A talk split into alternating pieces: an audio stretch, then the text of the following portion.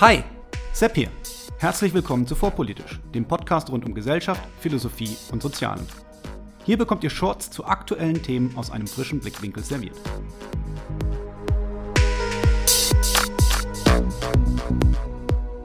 Heute Pazifismus. Wie er begründet werden kann, warum das nicht überzeugt und was Richard David Precht damit zu tun hat. Nach einer über 25 Jahre andauernden Phase, in der sich Deutschland von Freunden umgeben sah und Budget und Ausstattung der Streitkräfte in der öffentlichen Aufmerksamkeit keine Rolle spielten, sieht die Welt heute im Lichte von Putins Aggression gegen die Ukraine ganz anders aus. Während noch in den letzten Jahren jede Forderung nach einer Erhöhung des Wehretats, speziell von linken Parteien und Personen aus dem Milieu der Friedensbewegung, in die Nähe von Kriegstreiberei gerückt wurde, stellen Presse und Öffentlichkeit heute erschrocken fest, dass die Bundeswehr sich materiell kaum in der Lage sieht, die Landesverteidigung zu gewährleisten oder zusätzliches Personal und Gerät zur Unterstützung der NATO-Verbündeten gen Osten zu schicken. Ich möchte an dieser Stelle überhaupt nicht darauf eingehen, was politisch gesehen das richtige Vorgehen wäre, um Putin zu begegnen. Ich weiß schlicht nicht, ob Waffenlieferungen, konkrete Sanktionen wie der Ausschluss aus dem Zahlungssystem SWIFT oder sonstige Maßnahmen politisch, militärisch oder sonst wie geeignet sind, um möglichst schnell den Kriegszustand zu beenden. Worauf ich heute jedoch eingehen möchte, ist die Tatsache, dass sich schon philosophisch und moralisch verschiedene Ansätze identifizieren lassen, die verschiedene Vorgehensweisen nahelegen. In Folge 2 der aktuellen Staffel dieses Podcasts habe ich über das europäische Völkerrecht des Ius Publicum Europaeum gesprochen – welches eine realpolitische Sichtweise auf die Welt der staatlichen Beziehungen hatte. In der realpolitischen Sichtweise gilt das Recht des Stärkeren, ist für Moral in der zwischenstaatlichen Politik kein Platz und muss jeder zunächst für sich selber sorgen. Krieg ist in der realpolitischen Sicht wie beim berühmten Satz des Militärtheoretikers Clausewitz eine bloße Fortsetzung der Politik mit anderen Mitteln. Wer sich in dieser Sichtweise selbst schützen möchte, für den gilt der alte lateinische Satz Si vis pacem, parabellum. Frei übersetzt, wenn du Frieden willst, rüste zum Krieg. Wer sich für diese Sichtweise internationaler Politik interessiert, und ich möchte daran erinnern, die Folge entstand bevor wir ahnen konnten, was gerade passiert, der möge einfach die entsprechende Folge nachhören. Während in der Realpolitik in ihrer extremsten Form Krieg also immer eine Option der Politik darstellt, gibt es auf der anderen Seite die Extremposition des Pazifismus, die besagt, dass Krieg und Kampfhandlungen niemals eine Option der Politik darstellen. Diese Position und insbesondere ihre Begründungen möchte ich in der heutigen Folge kurz diskutieren. Die grundsätzliche Ablehnung von Gewalthandlungen, insbesondere auch organisierter Gewaltanwendung, kann dabei zunächst einmal natürlich religiös motiviert sein. So kennen zum Beispiel der Buddhismus, aber auch das Christentum und andere Religionen radikal pazifistische Sekten, die Gewalt, selbst als Form der Selbstverteidigung, aus religiösen Motiven ablehnen. Ein bekanntes Beispiel ist etwa Matthäus 5,39, wo es heißt: Wenn dich jemand auf deine rechte Backe schlägt, dem biete die andere auch dar. Den religiös motivierten Pazifismus möchte ich jedoch nicht weiter diskutieren, da er nicht religiösen Menschen oder auch Anhängern anderer religiöser Ansichten nicht rational zugänglich ist.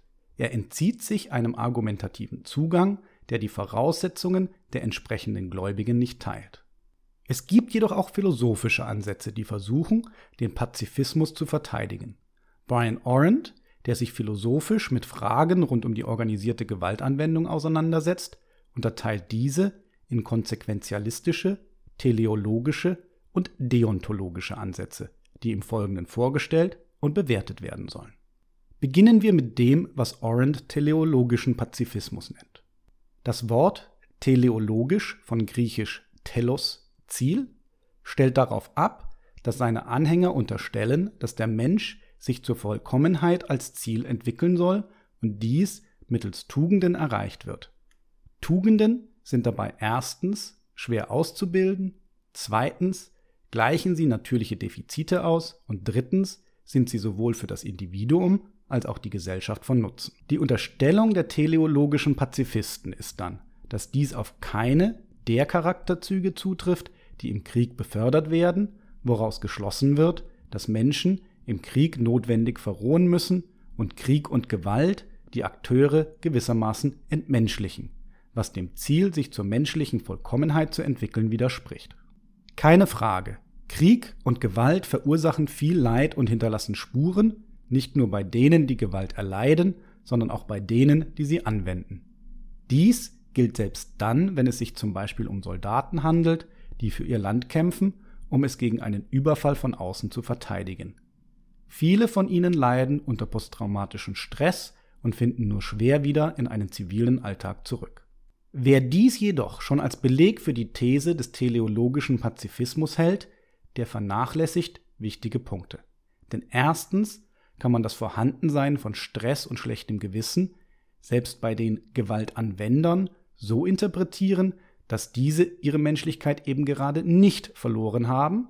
Und zweitens kann man bezweifeln, dass Krieg ausschließlich unerwünschte Verhaltensweisen hervorbringt. Auch im Krieg werden solche Charakterzüge geformt, die erstrebenswert sind und dem Individuum sowie der Gesellschaft zum Vorteil gereichen. Man denke an heldenhaften Einsatz für andere, seien es Kameraden oder Zivilisten, auch unter Einsatz des eigenen Lebens. Zu guter Letzt könnte man mit Augustinus auch noch entgegnen, dass wer in einem öffentlichen Amt aus Pflichtbewusstsein Gewalt anwendet oder ihre Anwendung anordnet, ja gerade nicht aus niedrigen Beweggründen handelt. Gerechtigkeit stellt ebenfalls eine Tugend dar, und im Angesicht einer Aggression dieser nicht entgegenzutreten, wird wohl der Anforderung des teleologischen Pazifismus, sich zu menschlicher Vollkommenheit zu entwickeln, auch nicht gerecht. Mir erscheint also die teleologisch begründete grundsätzliche Ablehnung von Gewalt als nicht plausibel. Eine alternative Form des Pazifismus ist etwas, das Arendt konsequenzialistischen Pazifismus nennt. Dieser versucht eine Kosten-Nutzen-Rechnung, bei der diejenige Handlung als die moralisch beste Wahl gilt, bei der das Gesamtglück oder die Präferenz bei manch modernen Fassungen der Gesellschaft maximiert werden. Für konsequenzialistische Pazifisten ist dabei klar, dass die Brutalität und Zerstörungskraft von Kriegen dergestalt ist, dass es immer eine bessere Option als Krieg geben muss. So, dass sich Gewaltanwendung grundsätzlich verbietet, auch als Selbstverteidigung gegen einen Aggressor. Der konsequenzialistische Pazifist sagt also, dass es zwar ein Unrecht seitens Putin darstellt, seinen Nachbarn zu überfallen, dass aber gleichzeitig das Zulassen einer Annexion der Ukraine oder der Installation eines Moskau genehmen Marionettenregimes weniger menschliches Leid verursacht als die Zerstörungen ukrainischer Städte und die Fälle von toten ukrainischen Zivilisten und den toten Soldaten auf beiden Seiten im Falle einer ukrainischen Gegenwehr. Ein vergleichbares Argument scheint auch Richard David Brecht zu verwenden, als er in seinem Podcast mit Markus Lanz Folgendes von sich gibt. Zitat Natürlich hat die Ukraine ein Recht auf Verteidigung, aber auch die Pflicht zur Klugheit, einzusehen, wann man sich ergeben muss. Zitat Ende. Was Brecht hier effektiv sagt, ist, wenn man nicht gewinnen kann, dann hat man sich gleich zu ergeben. Ob er dies auf alle Fälle der Geschichte angewendet wissen möchte? Unserem Moralempfinden entspricht es sicherlich nicht zu sagen, wenn du dich nicht gegen den Bully wehren kannst, dann musst du dich widerstandslos vermöbeln lassen. Aber auch argumentativ muss man selbst demjenigen, der rein aus den Konsequenzen argumentiert, entgegenhalten, dass er vermutlich nicht alle Konsequenzen und Kosten mitbedacht hat. Zum einen sind da moralische Kosten, die entstehen, wenn Aggressoren mit ihrem Verhalten ungestraft erfolgreich sind. Diese schlagen sicherlich auf Seite des Rechts auf Widerstand zu Buche. Auch wenn nicht klar ist, wie diese mit wirtschaftlichen Kosten oder Menschenleben zu verrechnen sein sollen. Aber selbst wenn man auf die leichter zählbaren Fakten abstellt und nur Menschenleben zählt, so ist nicht klar, dass in Bezug auf die Zukunft der Pazifismus immer die beste Alternative darstellt. Man denke an den Völkermord in Ruanda 1994, bei dem sich bis heute die Frage stellt, ob ein frühes, entschiedenes Eingreifen der UN-Blauhelme nicht Schlimmeres verhindert hätte.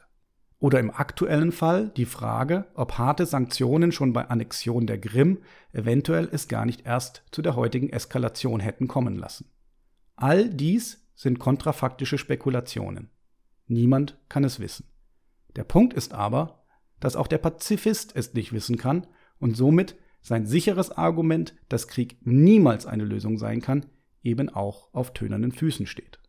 Precht auf jeden Fall möchte man entgegnen, dass es sich aus sicherer Entfernung und als Nicht-Betroffenem leicht daherredet, auf sein Recht auf Selbstverteidigung verzichten zu sollen, aus einem abstrakten Verständnis von Klugheit heraus und ohne Garantie, dass dies nicht zu weiteren negativen Konsequenzen für einen selber, seine Familie und seine Gesellschaft führt. Man muss ihm jedoch zugutehalten, dass er der Ukraine immerhin ein Recht auf Verteidigung zuspricht.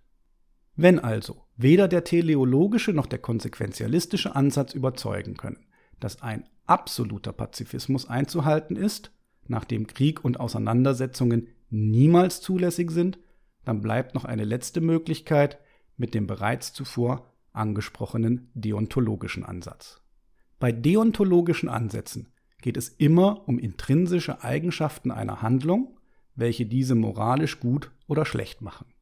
Was genau diese intrinsische Eigenschaft ist, hängt dann von der jeweiligen Moraltheorie ab, aber es handelt sich im Allgemeinen um ein theoretisches Grundprinzip oder eine Regel, der Folge zu leisten ist.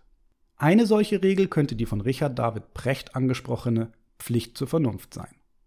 Eine weitere bekannte Regel wäre das fünfte Gebot, welches sagt, du sollst nicht töten. Oder auch beliebig komplexe Maximen, wie etwa Kants kategorischer Imperativ. Wie auch immer diese Regeln geartet sein mögen, sie absolut zu setzen, erscheint im Lichte eines Rechts auf Selbstverteidigung, welches wir den meisten Lebewesen zugestehen, schwierig, da diese in einen direkten Konflikt geraten und anschließend abgewogen werden muss, wie die verschiedenen Prinzipien zueinander stehen. So gibt der Philosoph Jan Naveson in Bezug auf ein Recht auf Selbstverteidigung zu bedenken, dass wenn wir Person P ein Recht auf X, zum Beispiel ein Recht auf Leben oder körperliche Unversehrtheit zusprechen, Person P auch das Recht zusprechen müssen, sich gegen Rechtsverletzer zur Wehr zu setzen. Sonst, so Naveson, wäre es sinnlos, P ein Recht auf X überhaupt zuzusprechen. Dabei ist jedoch zu bedenken, dass auch ein Recht auf Leben oder körperliche Unversehrtheit selbst nicht absolut gilt. Wir sehen also, dass ein absoluter Pazifismus nicht wirklich überzeugen kann und die Frage nach dem Für und Wider von organisierter, bewaffneter Selbstverteidigung komplexer Abwägungen bedarf. In diesem Sinne hoffe ich, dass der Konflikt um die Ukraine eine baldige Lösung findet, die für die Menschen vor Ort das Leiden minimiert, deren Rechte bestmöglich wahrt und den Aggressor nicht triumphieren lässt so es eine solche Lösung überhaupt gibt.